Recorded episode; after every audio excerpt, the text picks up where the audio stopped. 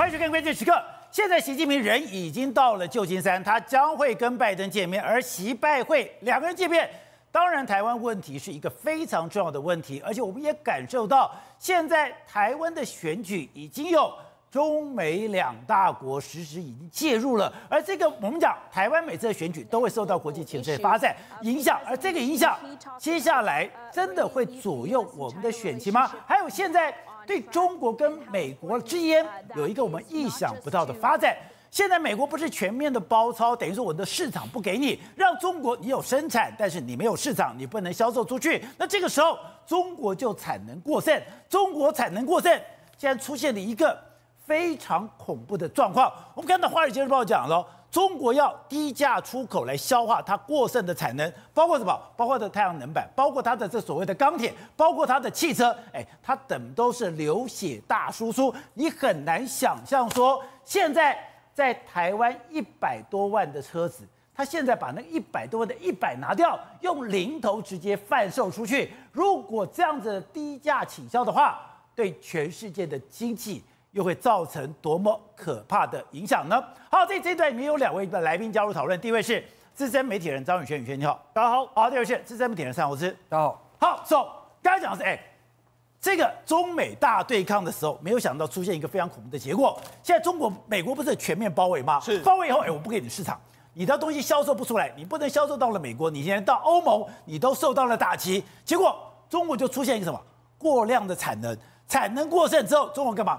我就拼命大这个跳楼大拍卖，对，没错，跳楼大拍卖已经冲击到这个世界了吗？对，没错。实际上目前为止来说啊，中国可以说是用倾销的这个产能出来了，倾销让全世界的这个经济受到非常大的这个影响。所以在这一次的拜习会里面来说的话，他们两个应该会谈到。部分经济的议题，特别是你中国倾销的太严重，那很严重吗？而且那事实上，这连《华尔街日报》都说，中国想要借低价出口消化过剩的产能，然后引发他国的担忧。也是目前为止来说，因为中国它自己本身经济不好，国内没有人买东西，譬如说车子，车子产出来没有人买，那怎么办呢？哎，我只好把它卖出去。那卖出去的时候，我可以用非常低的价格把它卖出去。所以你看，哎，这是你看这个这个在港口上面的车，保洁这个车全部都要卖出去了。今年的这个中国车子卖的相当相当多，而且现在很多车企原本他们没有这种滚装轮，对，他们现在都要去买滚装轮，就是哎，我们现在就是以出口为主的一个状况。好，那为什么会？中国的汽车现在跳楼大拍卖？对，那因为为什么？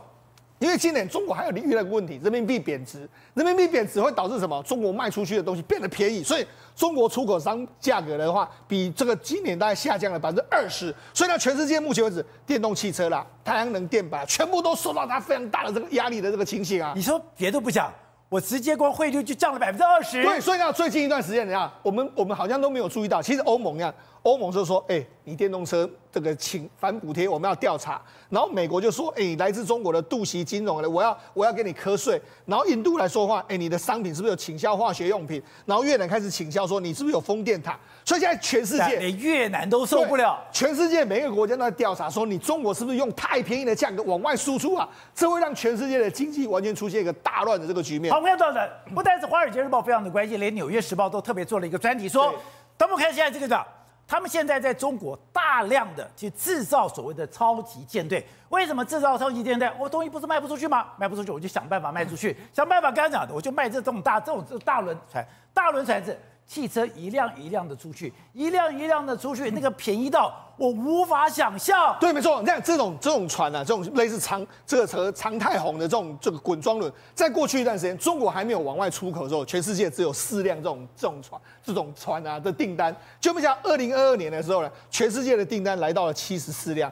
几乎全部都是中国人。从四艘对七十四艘。目前为止来说啊，这个全全世界代造的这种船这种滚装轮哈，有一百七十四。艘左右，一百七十艘来自什么？来自中国的比亚迪、奇奇瑞等等的中国制造商。为什么？因为他们准备要把他们的这个这个说，他们的车通过滚装船把它送到全世界去，卖到全世界。对，那那事实上目前为止来说的话，他们因为他们在做嘛，在做目前为止全世界最大的这个滚装船的这个组装厂，也就在中国。所以呢，中国的电焊工就说：“哎、欸，我每天工作十二个小时，然后中午有两个时小时回家休息到，然后就骑回来吃午饭，然后马上这个这个。”船厂里面来说的话，这夜里面灯火通明，然后上夜班一直不断的在加班啊。所以呢，事实上中国目前为止也是不断的在做这种滚装船，然后想办法把他们的车往外倾销的一个状况啊。所以，哎，中国现在卖一台车，哎，我们讲以前我们台湾的喜美 Civic，对。它居然是卖到三十九万，所以你知道中国的车对全世界破坏力多大？你看，我们现在讲一下这个很多台湾人都很熟悉的这个喜美这个车款，对不对？因为中国有自己做的这个喜美车款，所以中国的喜美车款呢，大概约莫卖八点九万，折合新台币是三十九万。可是呢，如果要卖到台湾来说，至少是一百三十九点九万，也就是说一百万，一百万左右。当然这有税的问题，但是。因为还要运输费，但是未免卖的太贵。中国为什么会卖的这么便宜？因为很简单，原本中国也没有那么便宜的啦。但是因为今年呢，中国景气很差，所以我原本的价格我又往下降。对啊。所以等于是说，现在它价格因为产能过剩太严重，我只好降价求售。所以呢，今年 Civic 对只要三十九万。对。同样的，你在台湾要一百三十九万。好，那你就知道，哎，台湾都这么大的压力，那你更不用讲，欧洲也是一样。你看目前为止，你只要在中国车市，你看。湖北省的补贴等等的专享车，然后有很那么多车款，然后最多可以享到六万块人民币。你看，哎，补贴六万块人民币左右，就快三十万了。对，好，那那另外一个这一台车也是一样，这台车来说的话，就裕隆日产的一台车叫 Arina Ariya 的这个车，这台车来说的话。目前为止来说，这个以中国大陆本身来说的话，约莫是六十一万台币左右，因为它还有折价，折价给你的时候，就没想到这台车听说来台湾的时候，价格可能会一百七十五万，这也差太多了吧？差了一百多万。另外还有另外一台车也是一样，雪铁龙的车 C 六，C 六来说原本是二十一万人民币，就没想到它现在把它降成十二万。因为中国车真的卖的太糟，中国经济真的太糟糕。你看，所有车都是一样，都马上就下下调下调。没有没有，中国这现在有一个是电动车，有一个是燃油车。对，电动车我给你杀价，是。那燃油车没人买，是。所以燃油车杀的更凶。对，那所以这些燃油车卖到全世界的时候，你就知道它用多低的价格会卖出去。反正这些厂商，我只要登很金就好。对。反正我就无无所不用其极的卖出去。所以他们为什么要盖那么多滚轮船？因为要都要把这些车车子往外卖。所以，要让全世界为什么会很担心中国的这种所谓杀价？也难怪福特汽车首席财务官他会讲说，对，现在价格下降的速度比我们想象的更快。对，你就知道说，事实上，如果你用这个所谓他们的这个统计数字，电动车的平均售价是五万五万多美金，低于上年同期，哎，去年还有六万五，哎。你看一年之间六万五变五万，一年之间就跌了一万五，到底是怎么回事？所以就你就知道说，中国的低价倾销对全世界造成多大的这个冲击啊！所以从一百八十万、一百九十万变成一百五十万。对，好，那除了这个车子的非常严重之外，另外一个你知道，因为他们往往他们往外卖出去之后，但是你知道，因为他们的价格，他们大大大部分的往外卖的话，大概要两倍的这个价格。譬如说，你就知道。这以这个全新的这个 Ever 的这个价格来说，在中国大概是约莫是十八万到二十六万，但是它卖到海外去的时候，约莫是两倍的价格，两倍的价格它还有赚，所以为什么他们要往外卖？往外卖就是因为我卖出去我还有赚啊，即使是两倍价格。问题是，哎，我们就给大家讲，你即使是卖两倍价格，三十九万变成是八十万好了，还是比他们便宜很多啊。所以呢，为什么他们要这样海往海外卖？因为往海外卖不但价格可以比较高。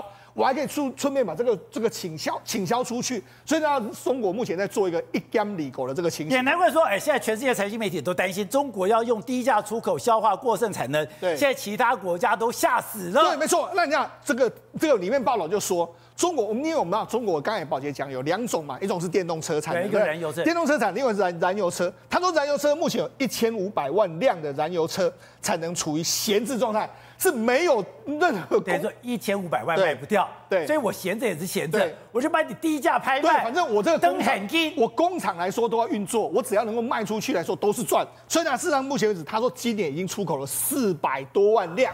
所以就是说，他这些车出来之后，让大家的这个价格完全都受到一个雪崩式的这个影响。难怪现在讲欧盟现在被中国汽车打趴了。对，那那昨天晚上美国公布了这个十月份的 CPI 是零啊？为什么？因为这里面来说，应该中国的低价倾销应该都扮演了非常重要的角色，等于是他把他自己的通缩呢往全世界送出去了。对，全世界现在都面临到中国的价格在崩跌的一个状况啊，而且你还挡不了。对，大家就讲，那以前二零零八年。太阳能板的噩梦又来了。对，没错。为什么会把全世界产业打趴了呀？对，没错。你看，目前为止来说，太阳能已经被中国打趴。但是你知道，目前为止来说，中国还是继续要打趴。为什么？他们有一家公司叫隆基绿能的这个总裁，他就说了，目前为止来说，我们准备要在，因为目前为止中国的产能也是严重严重过剩的一个状况，他就说我把价格往下调了百分之五十。那五十之后，他下一步就是准备要往外倾销，往外倾销之后，所以现在大家完全欧盟的这个这个所谓太阳能面板厂商完全穿了蛋。好，除了这个太阳能板厂商之外，还有另外是钢铁。钢铁来说，因为中国十月份出口的这个价价格同比，也就是较去年比，大概下滑了百分之六十，百分之六十之后，结果没想到钢铁的出口增加了百分之五十三。难怪我们现在中钢这么辛苦，中钢还要买裤长股。翁朝栋为什么要写那个信？就说，哎，这个建厂以来最艰困的一段时间。因为你再怎么拼，你也拼不过中国。中国它自己本身过去经济好的时候，它的钢啊、它的太阳能啊、车啊，在国内卖都卖卖不够了。对，问题是它现在经济很差的时候，卖不掉，它现在就要往外卖。往外卖的时候，搭配今年的中国人民币又往下降价，它便宜的东西往外全全部输出来的时候，我就讲，接下来全球搞不好面临到一股全球通货，因为我们过去很担心通货膨胀，对不对？接下来搞不好会迈入通货紧缩，因为中国不断的把这些东西往外卖的同时呢，会让全球经济感受到一股股的低价风潮。因为现在在中美大对抗的这个架构之下，真的出现一个后遗症，因为美国对你全面封锁，我让你的东西进不去，我也让你的东西出不来，出不来了以后，中国还是有这么大的产能啊，这么产能，我就做了很多东西，钢铁啦、水泥啦，包括这些汽车啊，包括太阳能板啊，这些绿能，我那国内销不掉，我就到处销。哎，刚刚讲。在国外卖了一百多万的车子，在台湾，在台湾一百多万的车子，在这边只是零头。它因为它内部的这个需求，也就是说内循环了，一直拉不上来，所以它一定要把东西出口到外面去嘛。但是也会造成大家的一个困扰嘛。但问题是说，现在中国来讲，它内部的这个经济一直拉不上来，对，都跟外国投资撤走是有关系的。而现在来讲的话，之前我们提到说，包含中国最后一根稻草就是房地产业，不是吗？现在连香港，因为彭博社也开始报道，连高盛集团都要开始卖在香港的这个房地产了。你知道这个在上高盛集团，香港是一个金融之都，高盛居然要在金融之都把它的产业给卖掉。对，而且是卖的是商办哦，商办大楼。那这个大楼是在上环这个地方呢。原本来讲的话，今年年初是开价是三亿港币。结果现在又求售是九亿港币，也就是说没有人要买，所以它只有不断的一直在降价。所以就是我现在看到这栋大楼，一开始我要卖台币五十四亿，卖不掉。我现在降价到三十七亿，也还卖不掉。是，也就是说什么意思呢？就是说香港的房地产也是非常低迷哦。那这也会影响到在香港的相关的银行业的一些金融体系哦。因为对你看到、这种这么这么高的这么这样高盛这样的一个全球的一个公司，都在这里都有点像生存不下去，赶快要赶快变现哦，求卖。那你就想说其他的这个集团怎么办呢？那同时间来讲的话，对。对习近平来讲的话，他现在跟拜登见面有点感受是什么东西？就求饶的概念了。为什么叫求饶概念？因为这几年下来，从川普一直打到拜登哦，的确中国已经受到非常严重的伤害。刚刚提到了，它产能伤筋动骨了，对，伤筋动骨了，它产能出不去了。然后基基本上来讲的话，它的工厂投资业也也减少的情况之下，它的失业率非常非常高。再加上现在它的这个人民币的一个贬值哦。不管是这个产产业的经贸战，还有货币战等等之类的，基基本上它已经伤筋动骨了。所以你说，现在中国的经济有一种非常恐怖的状况是，它的内部完全失控了，它的产销完全失衡了，产销完全失衡。你想想看哦，我内部控制不住，我要外溢到全世界，那有多可怕？所以今天刚刚讲到的，《金融时报》就特别提到了，二零二四年是什么？是风高浪急，全世界是缓步增长，但进入一个高度敏感、深层转变。对，因为你知道东西往外卖之后，就造成刚刚提到世总讲的紧通货紧缩的一个问题。但是美国它现在就面临通货膨胀，那再加上通货紧缩，你现在中国来讲，我们本来讲说中国跌倒大家吃饱，但是现在中国把这个自己的过剩产能一直往外输出的情况之下，也会让其他国家的倍感压力哦。因为对其他国家来讲的话，当然。你各国可以用关税的方式来来用，但是如果量大来讲，它要独占这个市场，那以后来讲的话，你怎么去区隔它的市场呢？所以对现在对中美之间的一个关系，现在在 APEC 的会谈，大家看到拜登跟习近平的见面，不单单只是谈什么台海问题啊，或什么南海问题，其实我觉得更重要的是两国之间的经济结构要怎么来处理这个问题。那如果中国它现在已经开始对美国求饶的话，美国能够松手吗？我认为美国要打就把它打到趴，打到死。所以现在中国经济状况可能会更加严重。董事长，习近平现在已经下了飞机，他已经到了这个旧金山要参加 APEC，他会跟拜登会面。你说这个至关重要？为什么这个重要？刚刚讲，金融时报讲未来展望是风高浪急，不但风高浪急，纽约时报也特别提到，他说过去整个全世界经济繁荣一个非常关键是，有一个中美国，是中国跟美国两个国家，这两个国家是全世界最成功的合资企业。现在中国跟美国这个最最成功的合资企业要拆伙了，要拆伙之后，所有的毛病都出来了。他拆伙以后的问题啊，非常麻烦的，而且对抗啊，因为他们现在最担心就是说中美的企业在实质上已经产生一个对抗关系了，就是在这种商业上的部分了。商业上的部分你也知道嘛，我们最严重就是科技嘛。那习近平这次访美的议题里面有一项很重要的，就是我们每天在谈的半导体的问题。半导体的问题啊，雷蒙多是警告说，对，他还要再升高他的制裁。那习近平去谈判的目的是一个目的，维持现状，维持现状，不要升高。哎，低调到这种程度哦，这么低调，他不敢奢望，他只担心你升高，希望你维持这个情况，他就可以接受了。让我喘一口气。就谈判没有喘一口气，跟现在一样紧张啊，就是没有，他不让你，就是雷蒙多是要更加重、更提高、提高制裁的力的力度嘛。所以说，实际上他最担心的就是半导体这一块。因为这一块来讲的话，直接影响到中国的经济的这体质的这个所谓的腾笼换鸟提升的这个能力嘛，那这个能力完全被美国影响，才造成你刚刚讲很多倾销啊等等啊。因为如果说你要解决中国经济的话，不是靠价格倾销，是靠你的科技的提升，才能够让你对世界上的这个整个经济结构。有正常的贡献嘛？对。结果你现在是搞价格战的话，表示你没有科技的提升能力，所以这是个很很大的一个风险的一个一个一个整个的经济策略。那第二个来讲的话，就是说习近平这次去还有一个最后，这其实是中东战争。中东战争。中东战争啊，现在谈到是二零二四全球经济展望风高浪急啊，还有后续威后续威胁是什么东西？就是中东嘛。因为以哈战争，可是可是以色列不是已经控制住了吗？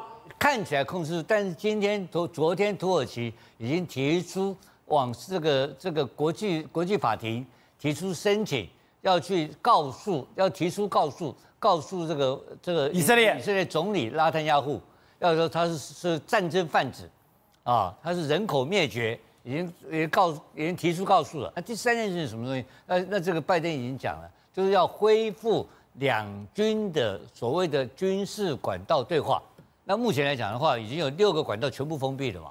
他这次渴望能够全部打开，所以习近平这次愿意让他两军的这种所谓的互相交流跟紧急通话系统，对，可以立刻能够发挥危机处理的功能。因为目前你看到南海发生事情了嘛，然后到处说还有他的这个南海发生还有空军的问题，B 五 B 他的空军被他战斗机挑衅的等等。这是非常危险，因为这个擦枪走火就有可能会酿造成战争，中美的直接的战争的风险，这问题太严重了。那当然，另外一个好，另外一个事情就是台湾嘛。那台湾这个议题来讲的话，因为今天台湾的内部产生了极大变化，因为产生蓝白河的可能性嘛。因为蓝白河如果成功的话，对习近平他就减轻了非常大的压力，否则的话，他一定会在条件上要跟拜登交换。交换某些东西，然后取得对台湾的一些的影响力。对，那看着如果蓝白合成功的话，那明天要准备的这所谓的习拜会，对，或拜习会的这项议题来讲的话，就没有那么大的一个重要性了。所以今天就是很重大的一个改变。那今天这个时间点也非常重要。你说他一定要在拜习会之前搞定这些事？一就这个时间刚刚好碰巧了哈，我不知道了。但是我如果本来就有美。中美谈判本来就有台湾议题嘛，那台湾议题里面的今年的议题就是二零二四选举嘛，对啊，那选举有可能两个结果嘛，一个选举一个主张台独的民进党，一个是主张九二共识的国民党或者其他党，那如果选出台独党的话，那那一定让习近平要付出更大的代价，有可能让美国被拖下水嘛，就所以台湾议题是一个今年。比较特殊的，因为有选举而牵引出来新的冲突的可能性。所以台湾问题比经济问题还严重。当然，台湾议题是一个会爆发的议题嘛。虽然美国知道这个议题，所以你们看到罗森伯格不是在半年内到台湾三次吗？对。最后一次已经公开讲说，A I T 的出的的的的的的负责人讲说，他们反，他们不支持台独嘛？对，讲了由这种官员正式发表这种声明是非常罕见的事情。当然，我们本来也担心，也也注意到，明天的拜登会不会对台湾部分有做出任何出卖的动作嘛？万一看今天因为刚好造成因为有这个蓝白河的成功的契机的话，我觉得对他明天台湾议题的压力会相对性的减少很多。哎，所以今天最震撼台湾社会里面，而且会影响到明年总统大选的，同步看就这个画面。这个是今天在马英九基金会里面刚刚讲的四个人：柯文哲、马英九、侯友谊、朱立伦。四个人屁事没会谈，屁事会谈。你说你长期跑政治，你说光是出门这样的一个态势，大家的表情、站的位置，就已经说明一切了。宝杰哥，今天十一月十五号是二零二四年总统大选最关键的一天，今天最关键。今天关键到什么程度？我们先从肢体语言来告诉大家。宝娟，你看走出来谁走在前面？马英九跟侯友谊，侯友谊还比马英九前面一点，有没有？来，导播再放一次。铁门那个玻璃门一开，谁先走？侯友谊先走。马英九还让他先走？那马英九现在是要当正的还是当副的？没有啊，他没有要选吧？那请问他的搭档是谁？柯文哲。对，那柯文哲在哪里？晾在一边。柯文哲已经快出框了，根本没看到柯文哲了，好不好？真的耶，肢体语言是骗不了人的，而且你看握手，侯友谊跟朱立伦两个都好高兴，两只手都上来了。这个柯文哲好像是基本上是已经有没有轻轻碰一下，触动到底，他是被拉过，他是被马英九拉过去的。导播可以再放一次，他根本已经气若游丝，有气无力的。不要说我在这边见缝插针，你就看柯文哲旁边旁边有没有？他心神不宁，然后呢，马英九把他的手拉过去，他根本没有想要跟大家来手，本来没想握手，我那块来有没有？马英九把他拉过去的，而且他还是手朝上，后来才转过来，他根本不知道怎么办。为什么？这是在谈完之后的一个状况。但宝杰，我跟你讲，今天整个局看下来，还没谈。就已经定局。什么叫定局了？定局就是侯克佩，侯克佩就是礼拜六，因为游戏规则已经写得清清楚楚。他不是寸步不让吗？我说这个，他所以柯文哲今天发现他过去讲的全部都是假的嘛？全部都假的，他根本没有坚持啊！他不说坚持全民调吗？今天有坚持吗？有的，哎，有啊，不是，是看过去的民调。宝杰哥，我讲一个题外话哈，这两天我去天母棒球场看乐天对那个魏全队打，以他现在目前柯文哲的说法是不是？你不用打，你只要看过去三年谁的战绩比较好。哎，乐天三个冠军，乐天冠军啊。因为已经做过的民调，观众朋友要了解哦。今天的结论是不是做民调，而是检视过去的民调，到底侯科跟柯侯，萨卡杜、西卡度还不算哦。所以宝杰哥，刚刚那个是门口的画面，再看一张照片，这张照片，他们照相，今天是谁跟谁要选？啊，侯友谊跟柯文哲。所以我说 C 位很重要嘛，C 位，你今天至少，哎，今天是证婚人，怎么站中间？至少让他们两个站在中间嘛。哦、所以侯友谊从头到尾都在 C 位，楼上照相有 C 位。楼下出来的是 C 位，侯友已经很清楚，我就是这一次蓝白合的总统参选人。而且这次怪是怪在你刚刚讲的，昨天晚上他们是什么连夜的哎开始做任何沙盘推演，而且已经设了很多的底线，设了多的底线了以后，柯文哲在这个车上还跟他的幕僚讲，我们一定会参选到底，绝不退让。结果你说一进去之后，朱立伦就把所有人都赶走，赶走了以后，战狼小姐姐要进来抄这个所谓的这个记录的时候，才发现被卖了，被卖了以后。陈志涵就哭了，猪羊变色就在这一刻。宝杰哥刚刚讲的状况，我很快速跟大家还原。十点钟，他们四个人到达马英九办公室的现场，然后呢，他们寒暄了几分钟之后，十点零五分，朱立伦开口了：“啊，我们现在大人要谈事了，请幕僚通通出去。”原本柯文哲的沙盘推演是林有志跟陈智菡两个人在旁边坐，要在里面被朱立伦给请出去了，大头站起来。等一下，那柯文哲没有异议，柯文哲没有讲话，因为其他几个人带了萧旭岑也离开。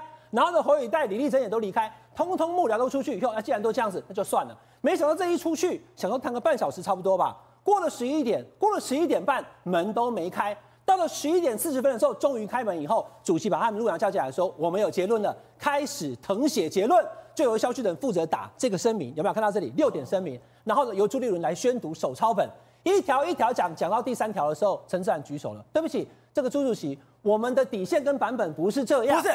去抗议，连续讲了三次以后，朱立伦有点不耐烦的跟他讲：“陈智菡抗议，你你你坐下来，好，你不要再打断我发言了，因为我现在跟大家讲的这六点结论是我们四个人已经谈好了。结果呢，陈智菡看上了柯文哲，柯文哲沉默不语，所以就这么定局了，宝杰哥。所以你要知道哦，为什么最后陈智菡在楼下哭？因为他的他他，他怎么连原来我根本不了解柯文哲。”连柯文哲的幕僚都不了解柯文哲，连柯文哲的妈妈都不了解他。昨天晚上还打电话给我说：“哎，暐瀚啊，哎，柯应该是别当真来算吧，不必要吧。”结果呢，柯妈昨天打给你，柯文哲的妈妈也觉得柯文哲会自己选到底，就柯文哲今天完全撤手了。那我们今天不是只有讲热闹，打给你，我们要跟大家讲门道，不要跟大家解释清楚，因为今天这个六点声明，其实很多人看不懂哦。很多媒体现在讲他到底在写什么？啊、第一个，请注意哦，是由马英九、国民党跟民众党分别找一位民调专家做民调吗？不是，是去统计这些民调。统计什么民调？统计过去十一月七号到现在，以及明天、后天十一月十六跟十七的所有什么民调呢？社会公布的。侯科配跟柯侯配的民调。哦，我为了这个特别跟三方阵营都做确认。对，结果得到答案就是侯科跟柯侯。有人讲说，哎，那你看侯友宜的民调有时候高，有的柯文哲高。对不起，那个叫做个人民调，不在这次的调查范围。那美丽岛民调就不在这里面了。美丽岛民调是萨卡都、西卡都，那个民调呢是个人支持度。可是因为这次马英九提出的是科侯口合要绑在一起，这表示我们是一一组的嘛。对，所以你就采取这个马英九的。所以到底是科侯好还是侯科好？对，那柯文哲讲说，我可以让三趴，这是个人民调。可是我进到侯科科侯的话，他昨天说什么？不让就没有让三趴了。但是宝杰哥今天结论是用侯科科侯的民调。然后还让三趴，你看他这边讲哦，我们把这些民调拿出来之后，当然还有两份民调我们看到了，一个是国民党内参，一个是民众党内参，以及这段时间社会各界所公布的民调。那我直接跟大家讲哈，他这边讲，如果他是超过统计的误差，比如说赢三趴以上，赢五趴的，直接取胜者啊，比如说侯科比柯侯赢了五趴，那就是侯柯配赢。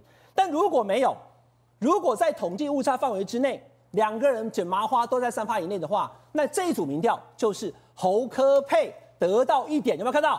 所以呢，我就直接告诉你，从十一月七号到十一月十七这段期间，明天后天我还不知道。过去这段时间其实曾经出现民调只有四份，我其中取两份告诉你。昨天有没有联合报头版头条告诉你？有。侯科科侯六十六趴，希望政党的支持度对不对？宝杰哥，你注意看，侯科配在联合报民调中是多少？三十六。科侯，哎，对不起，侯科侯配是三十六，侯科倒过来是多少？三十五。那两个很相近嘛。我就要跟你讲，为什么输定了就是这样。柯文哲输定了，因为当你把两个人名字放在一起的时候，差不多，他都是差不多，因为看到看来去都是你们两个人嘛。所以你看三六三五有没有？那你这份民调，柯侯虽然高一趴，没有超过三趴，这份民调算侯友宜赢。对。下面如果是细卡都有没有？没有郭台铭的时候，侯柯是四十二，柯侯是四十一，这个就直接柯文侯友宜就赢了。而且呢，你要看到哦，他的差距也是只有一趴。所以我再跟你讲。侯科科侯的差距都不会太大。另外，ETtoday 也做这个民调，因为这个在范围在，这是十三号嘛，这十三、十四都在十一月七号到十月十七之间。那这个民调时间已经配合上了。那内容呢？侯科配是四十一点六，科侯是多少？是三十九点六。这个也是侯科直接就赢过科侯。所以根据目前我所看到四份民调，两份 ETtoday，一份联合报跟一个汇流，加起来这四份通通都是侯科配得到四点。然后呢，再加上你跟大家讲有没有？还要找一个国民党跟民众党内参民调，所以弄到后来可能只有民众党内参民调，柯侯赢过侯柯超过三趴，所以他只会有一点，目前已经是四比零了。那明天后天，所以大家讲都赶快打电话嘛。那明天后天还来得及吗？你要有侯柯柯侯的民调，像民进党民调现在做的滚动式，就是大家像像这样子的民调，他就根本不会有。哦，你如果说对啊，今天是赖清德、侯友谊、柯文哲个别的，就不能拉进来了。但是你要看到、哦、民进党民调现在目前。柯文哲已经掉到有没有输给侯友谊输了十趴了？对啊，差这么多，已经差这么多了。所以即使是一对一，他也输的情况下，他又接受了，愿意接受侯科科侯在差距范围之内，所以我才跟大家讲，只剩明天后天了。现在目前看到的四份，我告诉你，通通都是侯友谊赢。那明天后天加进来，所以我知道科办刚刚特别打电话去跟他友善的这个比较这个民调公司讲说，可不可以明天后天给我出三份民调出来？三份民调，可是问题是民调公司不可能啊，不可能。我觉得今天才说要做，对，对不对？你，你要走访员，你今天访员你要去去找人，人不是随时 stand by 在这个地方。还有，我今天我我没有那么大能量啦。所以宝哲哥简单讲哈，经过我这样的说明，观众朋友应该也懂，就是说，其实实质上啊，柯文哲等同在今天四人会谈的时候。他愿意接受当侯友的副手了，只是他把复杂过程弄得很复杂，说明弄得很复杂，大家听不懂。那我就解释，你就懂了嘛。但是我不懂，观众不懂，其实他的幕僚很懂啊。对，对我懂了，我刚刚讲错了，我懂，观众不懂，但是他幕僚都懂啊，所以才不抗议啊。所以幕僚都哭出来了，对他抗议无效嘛。所以包含他，包含战狼小姐姐陈智菡多凶啊，哎，个子很小，但很凶哎。你知道吗？今天连跑柯文哲主线的记者。他们都一片的非常的漠然。怎么样漠然？因为他们感觉自己要被废线了。什么叫废线？他们原本以为我们将跟柯文哲一起跑总统大选，说不定还有个机会，对不对？如果赢了赖清德的话，那柯文哲被弃保。现在是基本上柯文哲变成副总统了，那一个跑副总统的这个记者，基本上就主线就变侯友谊了。所以各电视台的记者今天就很难过，记者还去问他说：“那怎么办？”他还转过来头来讲说：“你不要哭。”他跟记者说：“不要哭。”他是一个电视台女记者，他跟他讲说：“你不要哭。”但看起来柯文哲已经。他说：“如果。”你连讲你不要哭都出来了，对他跟那个代表他认输了吗？现在看起来啦，以我现在目前看起来的状况，柯文哲并还有可能变吗？除非柯文哲礼拜六就说，哎、欸，你们那个游戏规则，我看了以后，我才发现说我跟我想的不一样，呼呼的尊。那就说翻脸就翻脸的。但是法杰哥，如果这样做的话，那你一个言而无信的一个总统参选人，你又怎么能够在这个总统大选中胜出呢？所以今天柯文哲已经做出决定，不要再讲说你不清楚，因为两个多小时足够你时间清楚了，都已经讲得这么明白了，连周瑜修、连江俊廷大头他们都知道，就是做侯科跟柯侯的民调，没有做这个一般的沙卡都、西卡都。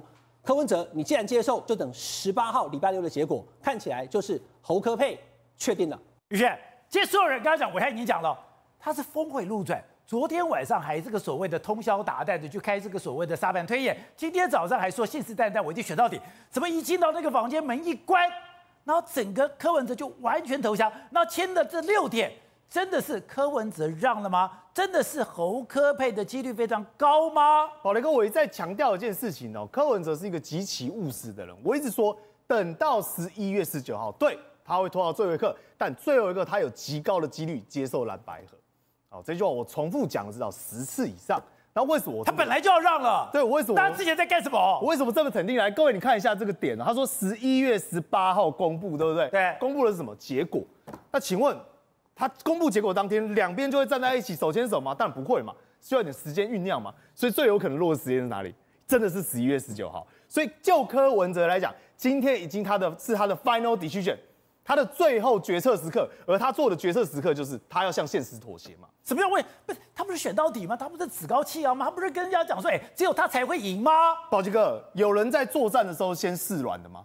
有人在作战的时候先投降吗？当然没有嘛。柯文哲他还是想要一搏最后的机会嘛，看看我有没有机会能够赌正的嘛。所以他会跟他自己的官兵说什么？我的民调赢，我的民调最高，我的民调怎么样？有机会能够把侯友谊边缘化。所以你看到为什么陈志涵这么诧异？当然了、啊，因为这是柯文哲一直在给他们的讯号嘛。对。那我回过头来，那柯文哲为什么认为自己输了？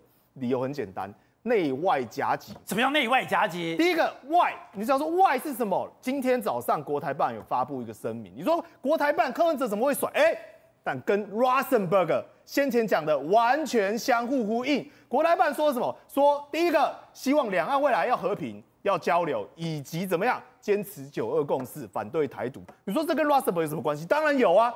Rosenberg 先前来到台湾说什么？说我反对台独，而且希望两岸之间的领导人能够对话。